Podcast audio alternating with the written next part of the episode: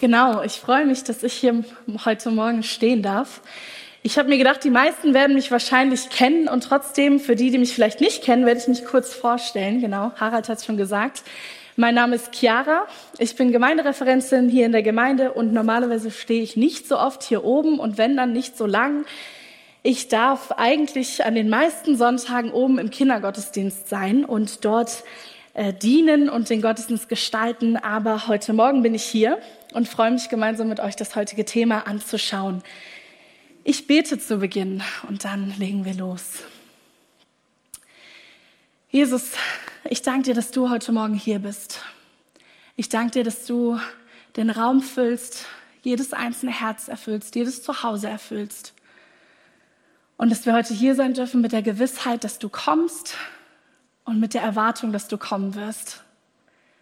Ich bete, dass du sprichst heute Morgen durch mich und durch alles, was ja, diesen Gottesdienst passieren wird und dass dein Reden in jedes einzelne Herz fallen darf. Es geht uns um dich heute Morgen. Amen.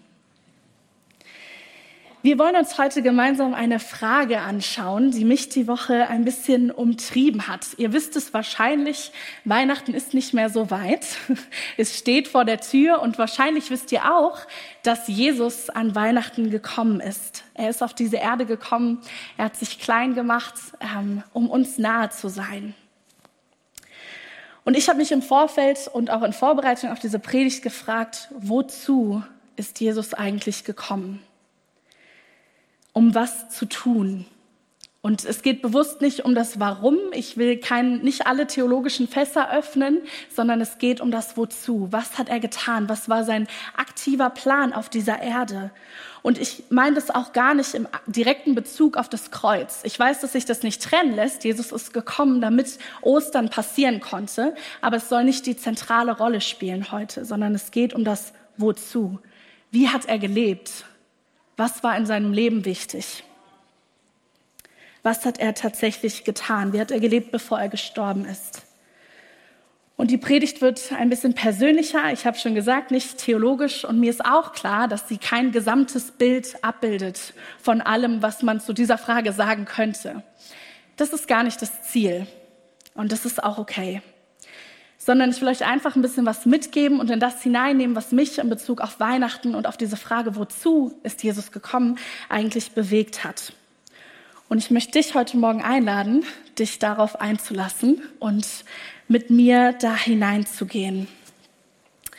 Also lasst uns gemeinsam einsteigen. Wozu ist Jesus eigentlich auf diese Erde gekommen? Wozu ist er hier? Ich habe drei Punkte mitgebracht, die auch ein wenig aufeinander aufbauen. Das werdet ihr merken und ich hoffe, ihr kommt gut mit. Und meine erste These, mein erster Punkt ist, Jesus ist gekommen, um dir Hören zu zeigen.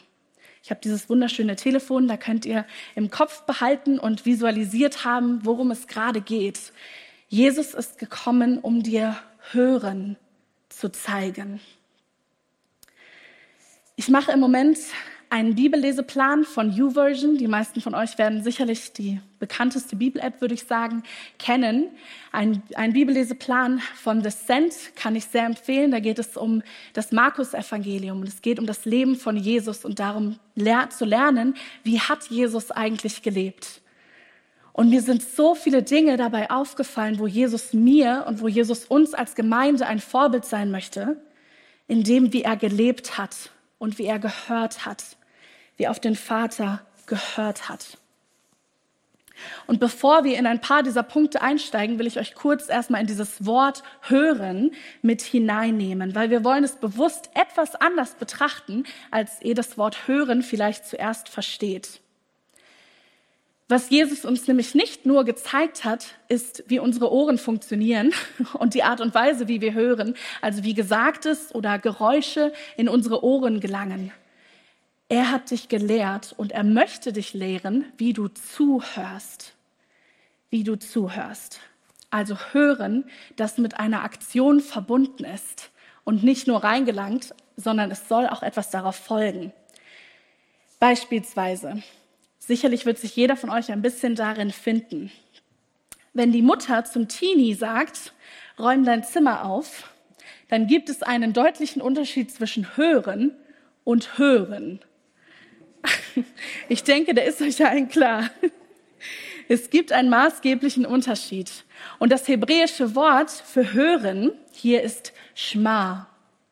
Und dieses Wort kann man sowohl mit hören als auch mit gehorchen, also auf das Gehörte reagieren und sogar mit tun, also in einem handelnden Sinne, übersetzen und verstehen. Das heißt, das hebräische Wort für hören, Schma, hat, ist immer verbunden auch mit einer Aktion. Ich höre etwas und ich handle daraufhin. Ich höre zu und ich agiere. Ich bin nicht nur passiv. Ich habe ein kurzes äh, Bibelstellenbeispiel dazu aus 5. Mose 6, Vers 4. Dort steht, höre Israel, der Herr ist unser Gott, der Herr allein. Höre. Und dort steht eben dieses Wort Schma Israel, höre zu. Und in diesem Bibelvers gehört unweigerlich eine Aktion dazu. Ein, etwas, was darauf folgen muss, eine Reaktion auf dieses Höre Israel. Der Herr ist unser Gott, der Herr allein. Und zwar folgt darauf, ihr sollt ihn von ganzem Herzen lieben, mit ganzer Hingabe und mit all eurer Kraft, weil das die Reaktion darauf ist. Ich höre und ich werde aktiv, ich tue, ich agiere. Und das muss sich direkt dem Hören anschließen. Das ist dieses Schma. Es soll nicht nur ums Hören gehen, sondern ums Zuhören und ums Tun. Auch in den Psalmen finden wir das Wort wieder, wenn David sagt, hör meine Bitten, schma meine Bitten, hör zu, Gott, und reagiere, agiere auf mein schma meine Bitten. Er erbittet nicht bloß Gottes Ohr, sondern auch sein Tun, sein Handeln als Reaktion. Und Gott möchte uns heute Morgen hören lehren, schma, hören, zuhören und agieren. Mit diesem Vorwissen steigen wir ein in zwei Bibelstellen, wo Jesus uns das vorleben möchte. In Johannes 12 lesen wir davon, dass Jesus Handeln und alles, was er an Wundern getan hat, in der Öffentlichkeit nicht bloß einfach Glauben ausgelöst hat. Viele Juden haben nicht an Jesus geglaubt. So hat es auch der Prophet Jesaja vorausgesagt. Und Jesus sagt etwas dazu und er weist bereits hier auf den Vater hin und darauf, wer sein Vater ist. Und in Vers 49 sagt er, denn ich habe nicht aus mir selbst heraus geredet. Der Vater, der mich gesandt hat, hat mir aufgetragen, was ich reden und verkünden soll. Und ich weiß, bei seinem Auftrag geht es um das ewige Leben.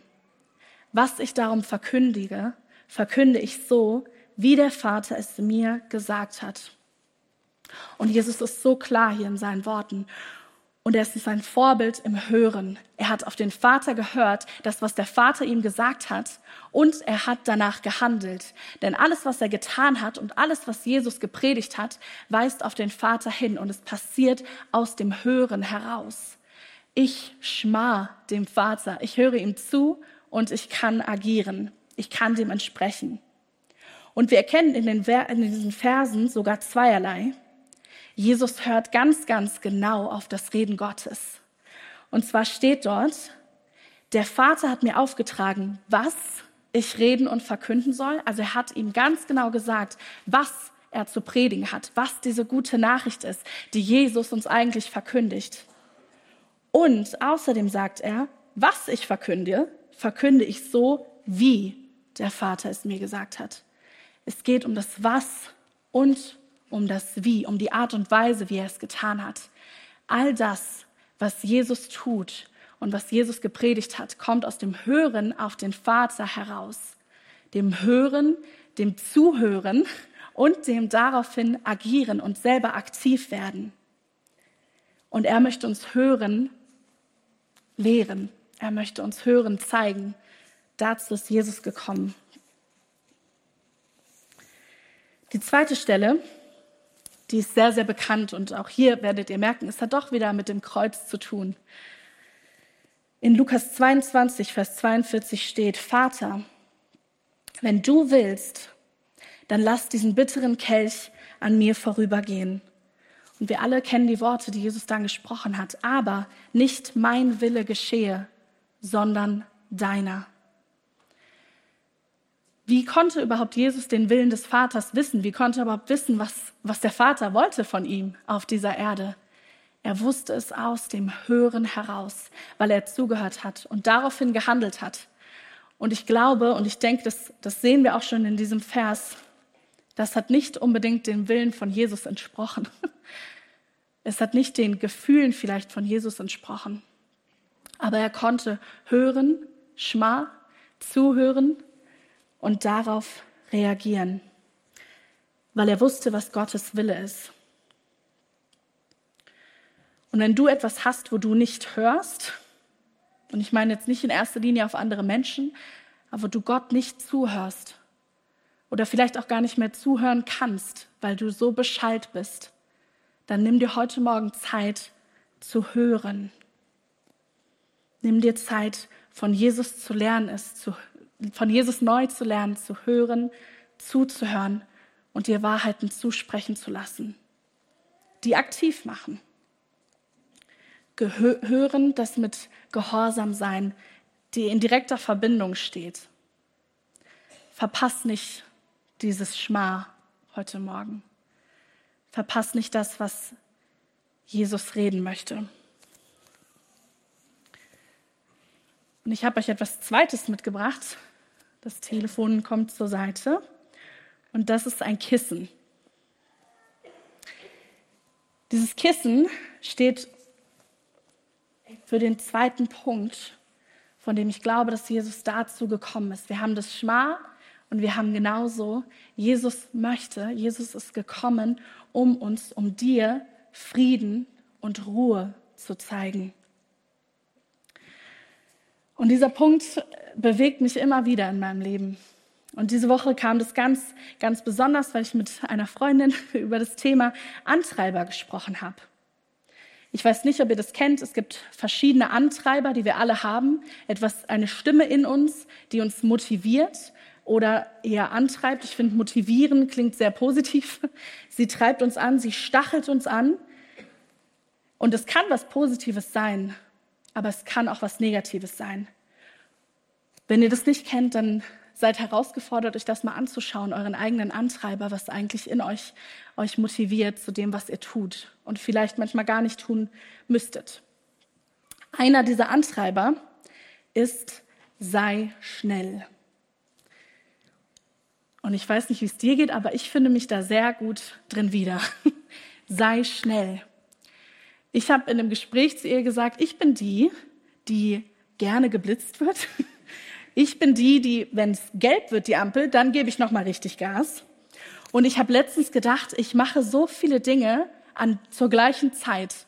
Ich koche Essen, ich höre eine Predigt und beantworte währenddessen noch Nachrichten, um alles möglichst schnell zu machen und möglichst viel Zeit oder möglichst viel Produktivität in möglichst wenig Zeit zu kriegen möglichst viel zu schaffen in möglichst wenig Zeit. Und ich sage ganz bewusst, das kann auch positiv sein. Und ich merke das auch. Ich kann viele Dinge schnell machen und schnell und spontan reagieren. Besonders mit Kindern merke ich ganz oft, das ist ein großer Segen, wenn ich mit Kindern arbeite. Es funktioniert gut und es dient mir. Aber es kann genauso auch ein wirklicher Fluch auf meinem Leben sein und mich wirklich beeinträchtigen in dem, was ich tue. Weil wenn ich alles tue, tue ich eigentlich nichts.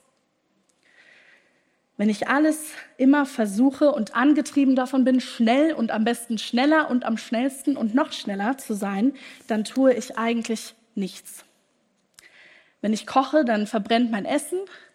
Ich kriege nichts von der Predigt mit und die Nachricht habe ich auch nicht so beantwortet, wie ich es vielleicht hätte tun sollen. Und ich verpasse so viel. Aber Jesus lebt uns das vor, an den absurdesten Orten plötzlich zur Ruhe kommen zu können eine ganz be bekannte Stelle aus Matthäus 8, Jesus stillt den Sturm. Und seine Jünger, die kommen überhaupt nicht klar mit der Situation und Jesus liegt da und er schläft. Äh, ich kann das gar nicht begreifen, weil das so absurd ist. Aber Jesus kann da liegen und schlafen, weil er zur Ruhe kommt. Und wir merken darin ganz klar, diese Ruhe, die Jesus uns zeigen möchte, ist nicht zwangsläufig verbunden mit äußeren Umständen. Dieser Friede, den Jesus uns geben möchte, hängt nicht an unseren Problemen, die vielleicht dennoch da sind.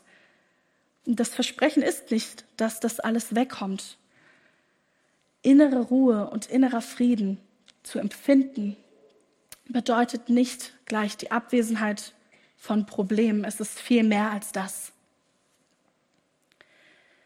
Ihr merkt, ich habe mich in den letzten Tagen mal wieder ein bisschen äh, mit Hebräisch befasst und ich schreibe nächste Woche Klausur, deswegen müsst ihr das jetzt aushalten. Ich dachte, ich schlage zwei Fliegen mit einer Klappe und deswegen wollen wir auch hier wieder in das hebräische Wort von Frieden einsteigen, uns das kurz angucken. Ich denke, das ist euch allen bekannt. Es ist Shalom. Dieser Friede, dieser Shalom. Und das Wort Shalom bedeutet eigentlich im, vom eigentlichen Wortstamm her vollkommen, unversehrt. Wenn etwas makellos ist, nicht nur eine Sache fehlt, es fehlt nichts, dann ist es Shalom. Etwas ist vollständig, komplett. Und das können wir genauso auf uns übertragen, genauso wie eine Sache, wenn sie Shalom hat, vollendet ist, dann ist es auch bei Situationen in unserem Leben so. Wenn Situationen in unserem Leben, wenn Herausforderungen nicht komplett sind, nicht richtig sind, dann fehlt uns Shalom. Uns fehlt Friede. Und wir müssen das Ganze wieder kitten, wieder zusammenbringen. Und genau dafür ist Jesus gekommen, um uns diese Ruhe, diesen Shalom zu geben weil er kaputte Dinge wieder zusammenfügen kann. Zerbrochene Beziehungen, Trennungen zwischen einander, zwischen uns einander und genauso zwischen uns und Gott kann er wieder zusammenfügen, bis es zum Shalom findet, zusammengehört, in, im Einklang ist. Und auch das möchte er heute Morgen tun. Genauso wie das Schma wollen wir auch den Shalom vom Friedefürst, der gekommen ist, nicht verpassen. Und neben diesem Shalom will ich noch mal kurz auf das Wort Ruhe eingehen. Ich habe den Antreiber, alles schnell zu machen. Vielleicht hast du den Antreiber, alles perfekt zu machen, anderen zu gefallen. Was auch immer es ist, ich wünsche mir, dass Jesus der einzige Antreiber in meinem Leben ist. Und das meine ich so positiv, wie es nur geht. Dass Jesus der ist, der mich motiviert und antreibt.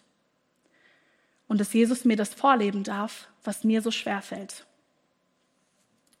Und Jesus hat das vorgelebt und er lebt es vor in seinem Leben. Er hat sich immer wieder Orte der Einsamkeit gesucht, Orte der Ruhe. In Johannes 11, Vers 45 und da finden sich viele weitere Stellen. Dort steht, Jesus zeigte sich von da an nicht mehr öffentlich unter den Juden. Er zog sich in die Gegend am Rand der Wüste zurück, in die Stadt Ephraim. Und dort blieb er mit seinen Jüngern. Jesus hat Ruhe gesucht, weil die Beziehung zwischen ihm und seinem Vater das aller, aller war. Und weil dort dieser Pol, dieser Ort der Ruhe ist. Und weil genau das zusammenkommen musste. Und was mir dann immer direkt kommt, und das will ich auch kurz betonen, wenn Jesus dort war, dann bedeutet das in Konsequenz, dass er viele, viele andere Dinge nicht gemacht hat in diesem Moment. Jesus war Mensch. Wenn er sich zurückgezogen hat, dann hat er in dem Moment nicht gepredigt. Er hat in dem Moment gerade niemandem, niemanden geheilt in diesem Sinne. Er hat niemandem ein Wunder vollbracht. Er hat den Sturm da gerade nicht gestillt. Er hat es gerade nicht gemacht. Aber trotzdem ist er zur Ruhe gekommen und hatte Frieden und Shalom auch darin, etwas mal nicht zu tun. Und ich predige euch das als jemand, der das selber nicht richtig kann. Das ist okay. Aber ich habe oft dieses Bild von Jesus, dass er immer da war, immer jeden geheilt hat, aber das entspricht gar nicht der Wahrheit. Er hat sich bewusst Zeiten der Ruhe genommen und sich zurückgenommen, um mit dem Vater zu sein, weil es das erfordert hat. Und ich möchte euch eine Geschichte erzählen. Ich werde kurz dazu ausholen, die mich auch dieses Jahr sehr, sehr bewegt hat zu dem Thema. Ich war in den Osterferien in Mexiko und äh, mit Gospel Tribe als Co-Leiterin von einem Einsatz und es war eine sehr, sehr bewegende und prägende Zeit. Einige von euch haben sicherlich schon von mir gehört. Und wir haben dort mit einer Organisation zusammengearbeitet, die hießen Amigos del Tren. Und das waren Flüchtlinge, die aus Südamerika in die USA wollten. Und wir saßen in Mexiko, dort direkt an einem Bahnübergang. Und jeden Tag sind hunderte Leute angekommen, die dort abgestiegen sind von den Güterzügen und dann dort umsteigen mussten auf einen Zug, der sie weiter in die USA gebracht hat. Jeden Tag hunderte von Menschen. Und die Organisation, mit der wir gearbeitet haben, hat direkt dort ein Haus gebaut und hat es sich zur Aufgabe gemacht, den Menschen Essen zu geben, ihnen zu sagen, mit welchen Zügen sie weiterkommen, ihnen die Füße zu waschen, ihnen von Jesus zu erzählen. Und eine der Mitarbeiterinnen saß einen Tag weinend vor mir und sie hat gesagt, Chiara, aber ich nehme mir einen Tag in der Woche frei. Von Gospel Tribe, also mit der Organisation, mit der wir da waren, ist es sowieso vorgeschrieben, dass man auf dem Einsatz einen freien Tag hat. Und die Organisation hat einen freien Tag in der Woche, wo sie nicht kommen. Und sie hat geweint und gesagt, die Menschen sind aber trotzdem da. Jeden Tag 300 Leute, die unter dieser Brücke übernachten. Und wenn ich nicht komme, dann haben sie nichts zu essen dann haben sie vielleicht niemanden, der ihnen von Jesus erzählt. Und dann bin ich nicht da, um ihnen die Füße zu waschen, um ihnen zu dienen. Und ich habe so gemerkt, wie sie das bewegt und wie es sie zerrissen hat. Und trotzdem sich zu entscheiden, wenn Jesus sagt, du brauchst Ruhe, du brauchst Zeit mit mir, dann ist es okay. Und ich weiß, dass eine riesengroße Spannung entsteht, wenn wir darüber sprechen. Ich kann diese Spannung nicht lösen, das möchte ich auch gar nicht. Aber wenn Jesus sagt, hey, komm an mein Herz, nimm dir Ruhe, dann ist das vielleicht kurz mal wichtiger. Auch wenn der Schmerz, der entsteht, und ich habe das dort gesehen, riesengroß ist. Aber es ist ein Marathon und kein Sprint. Und wenn sie jeden Tag dorthin gehen würde und sich selber komplett leer arbeitet, dann auch hat, dann hat es keinen Sinn. Und ich glaube, Jesus möchte genauso in unser Tun wie auch in unser Nicht-Tun Frieden bringen. Ich glaube, er möchte uns versöhnen, damit nicht jeden retten zu können, nicht alles machen zu können. Und für mich ist das ein langer Weg. Für dich ist er vielleicht kürzer, vielleicht ist er genauso lang. Aber eine riesige Spannung entsteht und ich möchte dich darum bitten, dich heute dieser Spannung auszusetzen In Gemeinde ist die auch da. Ich kann da immer noch mehr machen. noch eine Mail, noch ein Gespräch, noch ein Gebet, noch eine Freizeit für die Kinder, noch ein Programm. Aber was nützt das alles, wenn es überhaupt nicht das ist, was Gott mir schenken möchte und was Gott tun möchte durch mich?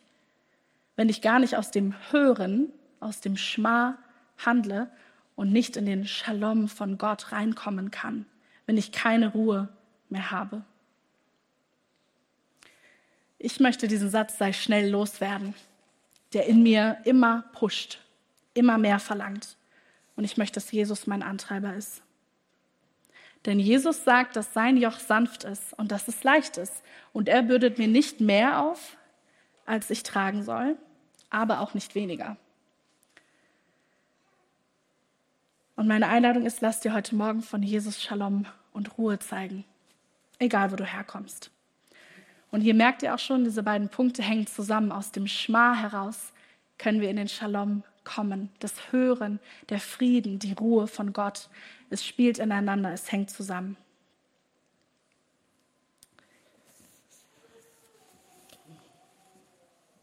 Der dritte Punkt ist der wahrscheinlich wichtigste. Und auch er ergibt sich eigentlich aus den ersten beiden Punkten. Wozu ist Jesus gekommen? Jesus ist gekommen, um uns den Vater zu zeigen. Jesus ist gekommen, um auf den Vater hinzuweisen, auf ihn zu, hinzudeuten, auf ihn zu zeigen. In Johannes 5, Vers 19 sagt Jesus selbst, ich sage euch, der Sohn kann nichts von sich selbst aus tun. Er tut nur, was er den Vater tun sieht. Und was immer der Vater tut, das tut auch der Sohn. Jesus weist also in seinem Handeln auf den Vater hin. Und wenn wir Jesu Herz verstehen, verstehen wir Gottes Herz. Wenn wir von Jesus hören, Schma, und uns von ihm lehren lassen, dann hören wir auf den Vater. Wenn wir in Jesus Ruhe und Frieden, Shalom finden, dann empfangen wir von Gott und von dem Friedefürst selbst. Und ich habe ein Lied, das mir in dieser Woche wieder begegnet ist und äh, ich rauf und runter gehört habe, weil mich das so bewegt hat. Und das möchte ich kurz mit euch teilen, weil ich glaube, dass es das sehr, sehr gut zusammenfasst. Es heißt Zugang von, von Schule der Erweckung und ich möchte kurz einen Teil vorlesen. Ich habe, ich habe Zugang zu dem Ort, wo die Herrlichkeit nie vergeht.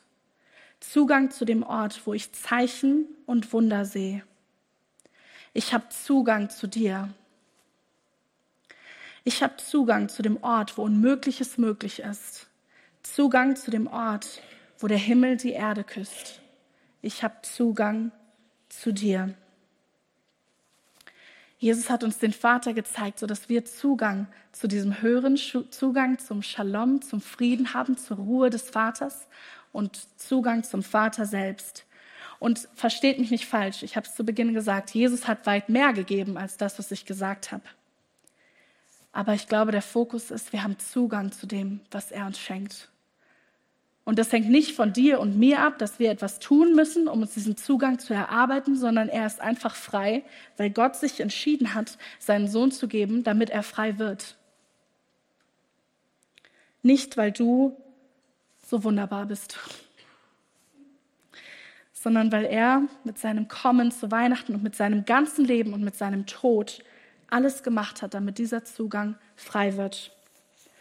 Und du musst nichts mehr tun, um dir Mühe zu machen, bis da endlich jemand redet, auf den du hören kannst überhaupt, bis da endlich jemand kommt, der dir diesen Frieden gibt. Du musst den Vater nicht mehr auf eigene Faust suchen, weil Jesus dir Zugang verschafft hat. Und weil Jesus ihn uns heute Morgen neu gezeigt hat. Und er ist heute Morgen hier. Und Jesus nennt uns seine Kinder. Und er hält nichts vor. Er enthält uns gar nichts. Die Band darf schon mal nach vorne kommen. Und ich werde kurz euch in das mit hineinnehmen, was wir jetzt gemeinsam machen wollen. Ich habe es zu Beginn schon gesagt, normalerweise stehe ich nicht hier oben, sondern bin ein Stockwerk höher bei den Kindern. Und vielleicht merkt man es mir auch an, ich bin kein Experte. Und für mich ist es eine Überwindung, hier zu stehen und zu predigen. Aber dann habe ich gedacht, Warum muss ich mir was Neues ausdenken? Warum müssen wir irgendwas anders machen, als wir mit den Kindern oben machen? Ein bisschen anders ist es schon, keine Sorge. Aber wir wollen jetzt gemeinsam eine Stationenarbeit machen und ich möchte euch einladen, euch darauf einzulassen. Stationenarbeit, das klingt nach Arbeit. Wir wollen Stationen haben. Das ist hier vorne gibt es ganz normal Lobpreis und ihr dürft einfach mitsingen, ihr dürft genießen, ihr dürft zuhören. Und gleichzeitig, was ich an Kindern so sehr liebe, ist vieles, aber unter anderem ist es, dass sie Jesus immer wieder ganzheitlich entdecken wollen. Wir haben letzte Woche mit den Kindern auch Stationen gemacht und die Bibel wird auf so viele verschiedene Arten und Weisen entdeckt. Im Basteln, im Malen, im Tanzen, im Theaterspielen, im Singen. All da drin, überall da drin steckt Jesus. Und es ist gut, dass wir verschiedene Zugänge haben, um diesen Zugang wahrzunehmen, den Jesus freigemacht hat. Und während des Lobpreises gibt es verschiedene Angebote. Ich lade dich ein, die wahrzunehmen. Das, was für dich gut ist. Wir werden hier links eine Station haben, wo ihr hinkommen dürft und ihr dürft euch die Hände waschen lassen.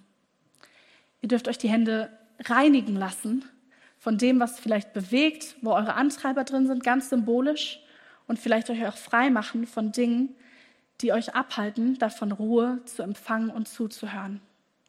Kommt gerne hin und macht es lebendig. Hier rechts ist eine Station, die haben die meisten sicher schon gesehen. Ihr dürft gerne dorthin kommen und einfach künstlerisch aktiv werden.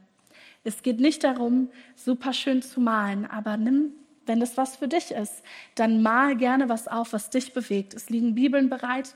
Es soll ein gesamtes Bild ähm, ergeben. Es muss gar nicht groß sein. Aber werd gerne aktiv von dem, was du hörst, was du wahrnimmst, was dir wichtig geworden ist. Dort ähm, ist Platz dafür, dass es Platz findet, dass es hier bleibt. Wir wollen während des Lobpreises hinten eine Gebetsstation haben. Ihr dürft gerne kommen und für euch beten lassen, für euch hören lassen, euch segnen lassen, für das, was euch bewegt heute Morgen. Und gleichzeitig habt ihr diesen wunderschönen Sessel da hinten auch schon gesehen. Wenn es für euch auf eurem Herzen ist, euch neu Tochterschaft oder Sohnschaft zusprechen zu lassen, dann setzt euch in diesen Sessel und wir wollen für euch beten, dass ihr als Kinder Gottes empfangen dürft, was der Vater mitbringt durch seinen Sohn. Wozu Jesus gekommen ist, dürft ihr heute Morgen empfangen. Und bitte habt keine Scheu, euch irgendwie einfach draufzusetzen und anzukommen auf dem Thron, auf dem Schoß des Vaters und euch das zusprechen zu lassen weil er für dich, seine Tochter und für dich, seinen Sohn gekommen ist und euch heute Morgen dienen möchte und euch beschenken möchte mit Ruhe, mit Frieden, mit Hören, Zuhören und mit dem Vater allem voran. Und ich möchte dich einladen, das nicht zu verpassen, was auch immer für dich dran ist. Die Einladung von Jesus nicht zu verpassen und sein Jünger, sein Schüler zu sein, gerade in dieser Zeit und dir etwas zeigen zu lassen vom Vater. Ihr dürft loslegen und ihr dürft euch einfach frei fühlen, zu den Stationen zu gehen, für euch beten zu lassen und die Nähe des Vaters zu suchen. Denn das ist es, was zählt in Vorbereitung darauf, dass er kommt und dass er uns beschenken möchte. Amen.